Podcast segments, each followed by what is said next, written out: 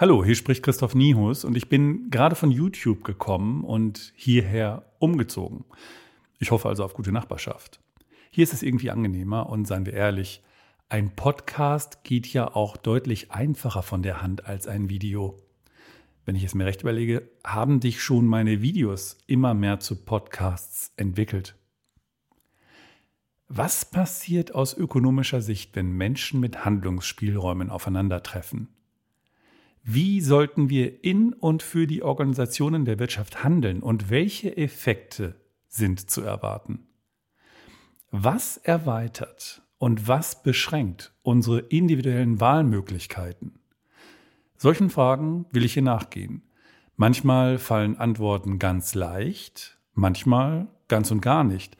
Aber wie es auch ist, Unternehmensleitung, Mitarbeitende, meine Coaches und die Studierenden an meiner Hochschule finden es wohl ganz interessant und hilfreich. Also mache ich gerne weiter. Aber wenn wir hier meinen, Erkenntnisse zu haben, sollten wir nicht vergessen, dass alles auch ganz anders sein könnte. In der heutigen Welt weiß niemand irgendwas.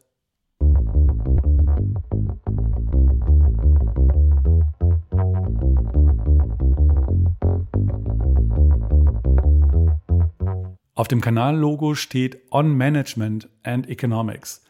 Manche Episoden werden englisch sein. Das Internet ist ja eine durch und durch internationale Angelegenheit.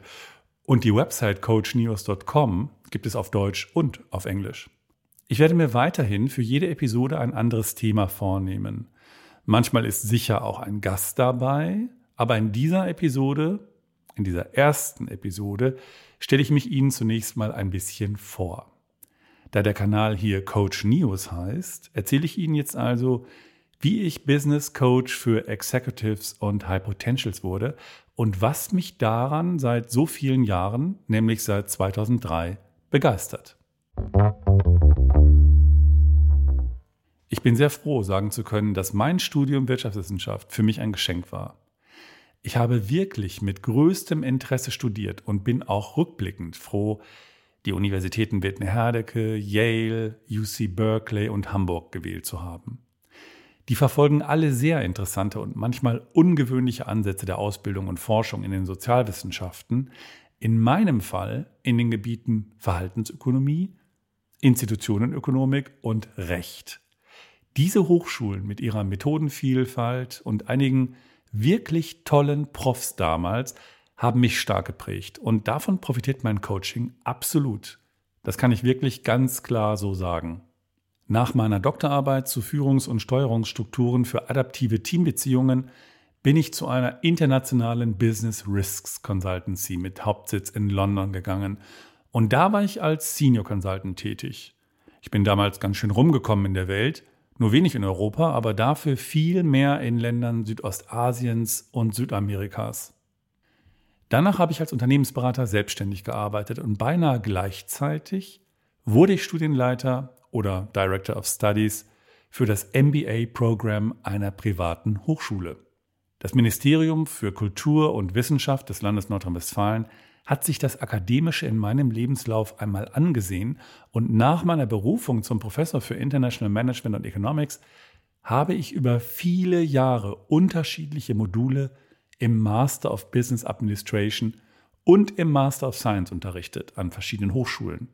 Zum Beispiel die Fächer Soft Skills and Leadership Qualities, Strategic Management, Human Resources Management und Business Ethics. Es ist ja charakteristisch für Executive MBA-Programme, dass die Studierenden erfahrene Mitarbeiterinnen und Mitarbeiter sind, die parallel zum Beruf studieren. Entweder sind sie bereits als Führungskräfte tätig oder sie stehen unmittelbar davor, Führungskräfte zu werden. Viele der Studierenden in meinen Gruppen hatten schon ganz schön viel Verantwortung zu tragen, mit großen Budgets und manchmal vielen Leuten unter sich. Und diese Studierenden stammten und stammen auch heute noch überwiegend aus Unternehmen. Aber es sind auch Offiziere der Bundeswehr dabei und zum Glück auch mal Leute aus dem Non-Profit-Sektor. Die Masterstudierenden haben sich gut überlegt, ob sie sich auf ein so forderndes Studium parallel zu ihrem Beruf einlassen sollen. Und deshalb sind sie auch mit Engagement bei der Sache. Die bereiten sich für Veranstaltungen in der Regel gründlich vor und sind dann erfreulicherweise auch bei den Diskussionen präsent. Also natürlich sind nicht alle Studis so ungeheuer eifrig, wie ich das gerade sage, aber, also es wäre ja auch sonderbar, aber gute und engagierte Leute sind in jeder Gruppe dabei. Und ein paar Highflyer, die darüber noch hinausgehen, über die sich alle anderen regelrecht wundern. Als Professor habe ich einerseits die Aufgabe, den Stoff zu vermitteln, das ist ja klar, aber in MBA-Programmen und auch sonst in der Executive Education wird ja relativ viel mit Case Studies, mit Fallstudien gearbeitet. Die Studierenden bringen dafür echte Fälle aus ihrer eigenen Praxis und Erfahrung ein, um sie gemeinsam zu diskutieren, überzeugend zu lösen und letztlich auch die Fallstudie als Prüfungsleistung bei meiner Hochschule einzureichen und dann von mir kommentieren und natürlich benoten zu lassen. Wenn Studierende ihre Fälle über Wochen bearbeiten und dann zwischendurch ihren Stand der Dinge in der Gruppe vorstellen, diskutieren zunächst mal alle miteinander. Das nützt auch allen sehr und insbesondere den Vortragenden bei ihrer weiteren Fallbearbeitung. Das kann man sich vorstellen wie nach dem Prinzip der kollegialen Fallberatung.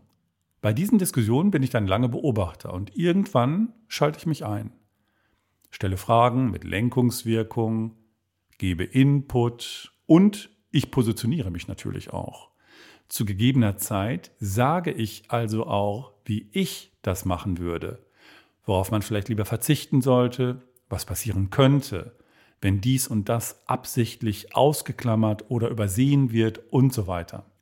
Übrigens mache ich das auch so im Coaching. Nicht jeder Coach würde das gutheißen. Aber dazu kommen wir in einer späteren Episode. Nach meiner Erfahrung hilft so ein Vorgehen den Studierenden dann nochmals dabei, ihre Themen besser zu verstehen.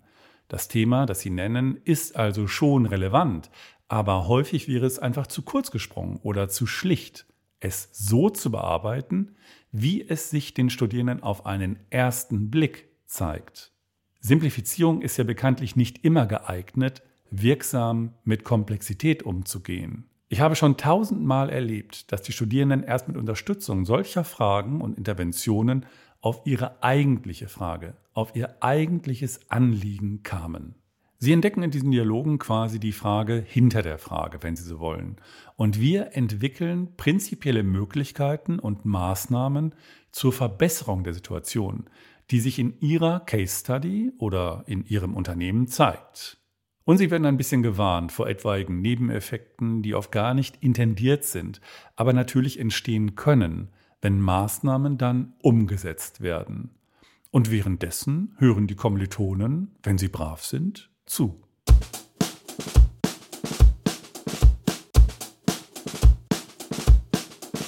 So, und danach können die Studierenden der selbstgewählten Herausforderung adäquater begegnen, eben auch methodisch adäquater um das Thema gut zu bearbeiten und schließlich nachhaltig zu lösen und um für sich oder für ihre Unternehmen neue Handlungsmöglichkeiten zu schaffen. Damit ist der Weg dorthin konzeptionell und theoretisch fundierter und dabei zugleich unbedingt praxisorientiert. Als ich also immer wieder so vorging, passierte es mir, dass die Studierenden auf mich zukamen, um mir noch ganz andere Themen vorzutragen, die ihre Unternehmen, ihre Rolle dort oder ihre Karriere betrafen. Themen, die aber gar nicht unmittelbar zum Studium gehörten. Da stand dann immer mal wieder ein Student vor mir und meinte, können Sie dazu vielleicht auch was sagen? Was würden Sie in diesem Fall tun? Solange die Studierenden noch an der Hochschule sind, kann ich dazu nur mal eine kurze Einschätzung geben. Mehr passt da einfach nicht hin. Da ich aber schon vor meiner Tätigkeit als Professor und parallel dazu auch beratend tätig war, konnte und kann ich solche Anliegen und Themen als Beratungs- oder Coaching-Mandat machen, nachdem die Studierenden ihren Master absolviert und die Hochschule verlassen haben. So ging das also los bei mir mit dem Business- und Executive Coaching. Meine früheren Studierenden im Executive MBA Program waren meine ersten Coachees. Das war 2003. Das habe ich über all die Jahre so beibehalten, auch als Vorstand einer Stiftung oder später als Stiftungsgeschäftsführer auch nachdem ich die Flunks Media GmbH gegründet habe und auch aktuell parallel zu meiner Tätigkeit als Hochschullehrer und Geschäftsführer von Flunks Media, coache ich weiter Executives und High Potentials der Wirtschaft. Für meine Coaches absolviere ich kontinuierlich so ungefähr zwei Fortbildungen pro Jahr. Manchmal nur einen Tag lang, manchmal aber auch länger. Auch aktuell besuche ich wieder Weiterbildungen zum Coaching. Und natürlich sind die auch mit dem Gütesiegel des Deutschen Verbands für Coaching und Training versehen und vom Deutschen Bundesverband Coaching anerkannt. Meine Coachings profitieren ganz klar von meiner langjährigen Tätigkeit als Hochschullehrer und den zahllosen, konzentrierten Dialogprozessen mit sehr fortgeschrittenen, berufstätigen Studierenden. Die Dialoge sind fast ausnahmslos darauf ausgerichtet, eine betriebliche Situation zu verbessern, mehr Möglichkeiten für die handelnden Personen zu schaffen, Wirkung zu erhöhen, beziehungsweise Quellen von Ineffizienz im Unternehmen einzudämmen. Im Coaching-Prozess ist aber natürlich alles nochmal anders. Viel fokussierter auf den Menschen und seine konkreten Anliegen und ungelösten Aufgaben, die er oder sie einbringt. Wir berühren da ja oft verschiedene Ebenen. Das Selbstverständnis oder Selbstbild des Coaches, seine Fähigkeiten, sein konkretes Verhalten im Unternehmen und in spezifischen Situationen dort, aber natürlich auch wichtige Glaubenssätze und grundsätzliche Prinzipien, die ja immer die Wahrnehmung und das Verhalten steuern. Ja, und es ist einfach schön, methodisch persönliche Entwicklung zu fördern, auch Orientierung zu geben, eine Reflexionsebene zu bieten, helfen zu können und dabei gemeinsam nach einem brauchbaren Ergebnis Ausschau zu halten. Sympathie ist dafür wichtig, gegenseitige Sympathie, Verständnis und Vertraulichkeit sind dafür absolut notwendig. Und dafür ist es wirklich ganz gut, dass ich nicht zum engsten Kreis gehöre, sondern externer Dienstleister meiner Partnerunternehmen bin, mit deren Leuten ich arbeite. Ich finde es übrigens immer noch großartig, dass die Menschen sich im Coaching öffnen und wie schnell sie das tun. Für mich ist das ein echtes Kompliment. Natürlich verstehen die auch sofort, dass es ihr Prozess ist und die Wirkung und damit ihr persönlicher Nutzen viel größer sind wenn sie sich so einbringen, wie sie sind, mit allen ihren Ressourcen, die sie ganz persönlich auszeichnen und die sie im Unternehmen vorfinden. Wir gehen ja auch ressourcenorientiert vor. Das heißt, wir müssen die Ressourcen kennen, um uns im Coaching an ihnen zu orientieren und sie mit den jeweils passenden Methoden zu aktivieren und besser zu nutzen. Ich schätze natürlich langjährige Partnerschaften mit den Unternehmen und den Leuten dort, das ist ja ganz klar, denn jedes Unternehmen ist anders und erst mit der Zeit kann ich als Coach die Besonderheiten eines Unternehmens verstehen und dieses Wissen dann auch immer besser für noch mehr Wirkung der Coaching-Prozesse nutzen. Wenn Sie für Coaching in Ihrem Unternehmen zuständig sind und mehr über meine Sicht der Dinge zum Executive und Business Coaching erfahren wollen, nehmen Sie doch mal Kontakt zu mir auf. Es würde mich sehr freuen, von Ihnen zu hören und ich bin gespannt auf Ihre Vorstellungen und Wünsche zum Coaching.